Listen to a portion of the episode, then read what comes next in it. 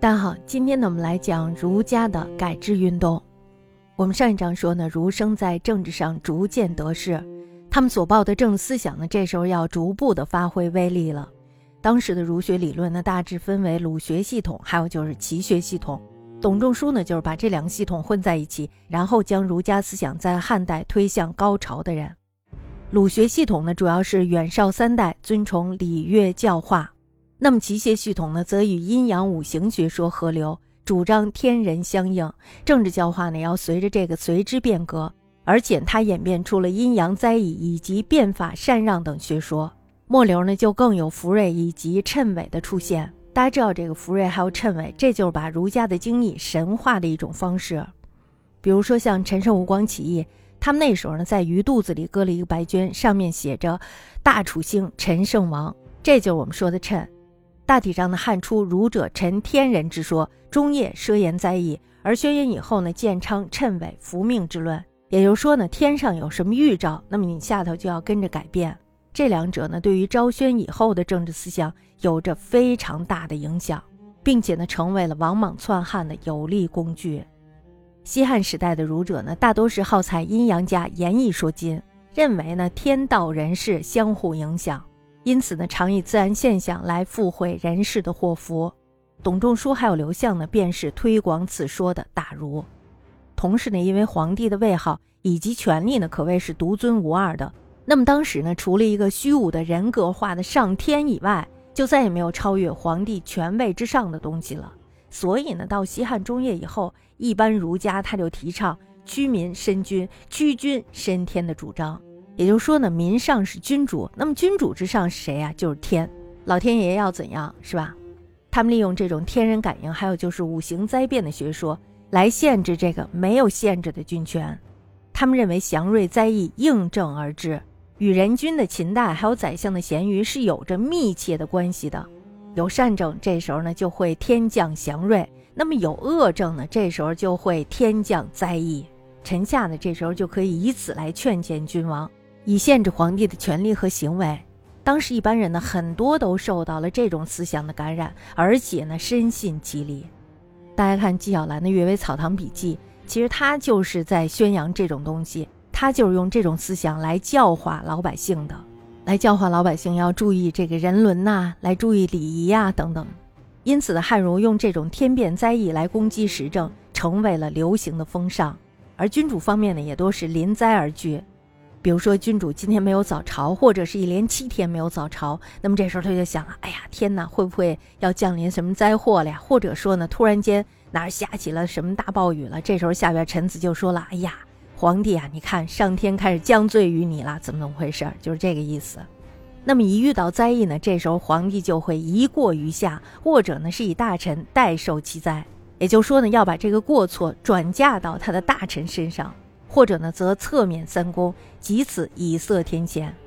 所谓天人之际的学说，表现于政治意识上，实际上呢是含有许多矛盾冲突因素在内的。我们看纪晓岚的《阅微草堂笔记》的时候，我们就会发现，其实他的思想内容当中有很多非常矛盾的东西，有很多矛盾点。那么用这种福瑞谶纬，自然而然呢就会出现很多不可控的因素，所以呢也会造成不可控的矛盾。在战国以来呢，流行着五德终始说以及三统说，这两个说法呢，也于西汉后期为儒者用来解释政治。当汉武帝穷兵黩武，弄得天下大乱之后，崇信五德说和三统说的人，即为汉室气运已尽，王朝得衰，应该改朝换代了。崇信这两个说法的人呢，都会重新说应该改朝换代了。在看孔子的时候，孔子在最后临死的时候，他就说：“他说。”天下无道已经很久了，这句话真的是意味深长。少帝元凤三年，也就是公元前七十八年的时候，春秋学家崔弘借助泰山大石资历，引证董仲舒的圣人受命说，劝昭帝善为贤人。结果呢，他以妖言惑众的罪名被诛死了。那么到宣帝神爵二年的时候，也就是公元前六十年的时候，又有司隶校尉盖宽饶奏书，以为汉帝应该效法古代武帝，公天下传贤的故事。这又是让禅让，无奈呢，禅让之事言之虽美，实行起来却是万难的。因为一个地主他都不愿意把自己的土地让给国家，何况是君主呢？这是对人性以及对千百年来坐实的习惯的挑战。所以呢，这个盖宽饶又得了一个大逆不道之罪，然后呢，在历官的监视下自杀了。元帝之后呢，汉政渐衰，这种论调呢又流传于朝廷之上。元帝时候呢，大儒经房曾经以灾异屡现来论证当时政治的腐败，想藉此呢促使元帝借据从事政治的改良。成帝时候呢，王室执政，儒者古勇呢仍主天运循环、汉德已衰之说，即在陈述汉政的危机。并且呢，专利攻击成帝私生活的败坏。大家知道成帝干了点啥是吧？其后呢，哀帝之时又有龚胜、鲍宣等上书陈述汉朝的统治危机，并且呢提出了改良政治的主张，但是呢却没有发生任何效果。成哀之际呢，又有一派人士想出了一个折中的办法。大家知道，你要是主要说他的不对的时候，他必然呢会有一种反抗的心理。于是呢，儒家就退了一步。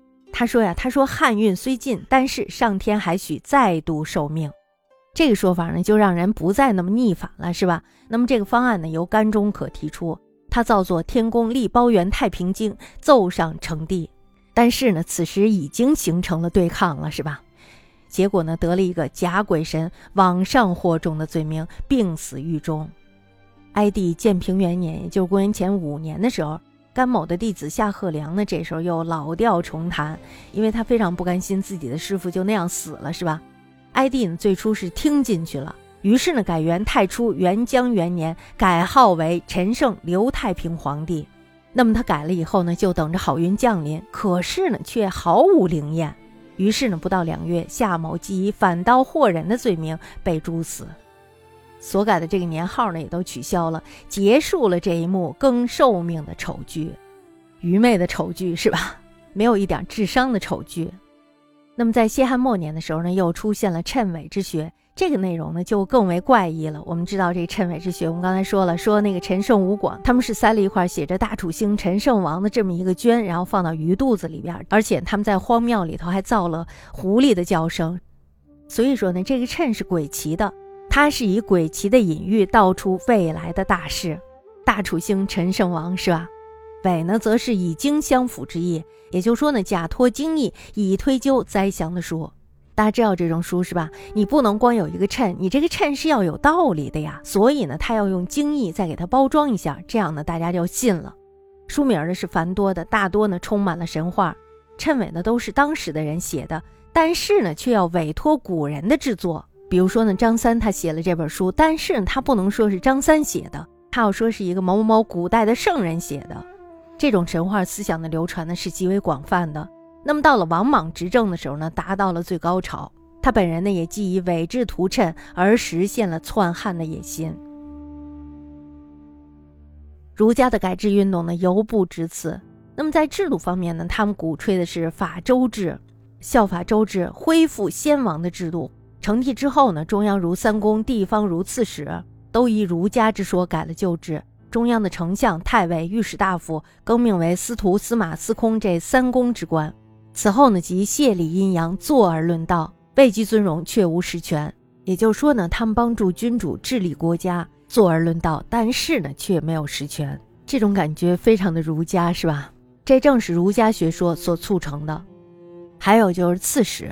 刺史呢，本来是中央派出去的一个监察官，而这个儒家的何武还有孔光呢，他们就以春秋之意，认为这个官呢太小了，他不能管比他更大的官。如果要是管了的话，那么这个官位的次序就不对了。于是呢，就上奏章，把这个刺史呢改成了州牧。什么是州牧呀？州牧就是替天子牧民。州牧呢是地方最高的长官，集行政、财政、军权于一身的封疆大吏，与以往的刺史呢有着根本的区别。刺史呢，他只是一个监管的官，而这个州牧呢，他可以直接干预地方郡县的事务。其实他是可以起到一个有效整合地方力量的作用，应对各种突发事件。但是呢，往往理想与现实的差距是巨大的。州牧呢，后来就变成了大多数的地主豪强势力的代言人。那么这样呢，这个州牧制度就从政治上埋下了群雄割据的种子，这也是儒家学说造成的。犹不止如此，那么儒家呢，在经学方面，自成立以后，又有刘歆领导的古文经学派产生。那么这一派呢，是支持王莽代汉的。对于当时的土地兼并、工商垄断的问题，也主张支持以王莽为中心的改革运动。因此呢，王莽登基之后，一切制度上的问题都要着以儒家周礼来改定。所以呢，这并不是没有他的历史渊源以及思想背景的。西汉儒家改制运动最后的结果呢，就是王莽篡汉。它的步骤呢，也是根据儒家禅让学说的程序来实行的。首先呢是王朝得衰，天降灾异，然后呢是善国让贤，接着呢是新圣人受命，再接着呢是天降福瑞，再接着就是推德定制，再接着就是封禅告成功。而在夺取天下之后呢，一切制度的变革又都是依这个周礼来托古改制。可以说呢，王莽他是西汉儒家改制运动成果的接收人。看完这一章以后呢，我自己感觉是很想知道最初儒到底是一个什么样子。那么孔子呢，他对于董仲舒对儒家的编修还有改版，还有就是弘扬是否满意，还是非常的绝望。我个人觉得呢，孔子恐怕还是要以门呐喊：天下已经无道很久了。这次呢，想必他的呐喊不仅是对国家的失望，恐怕呢还要加上对儒生的失望，以及对人的失望。他应该会非常的羡慕老子吧。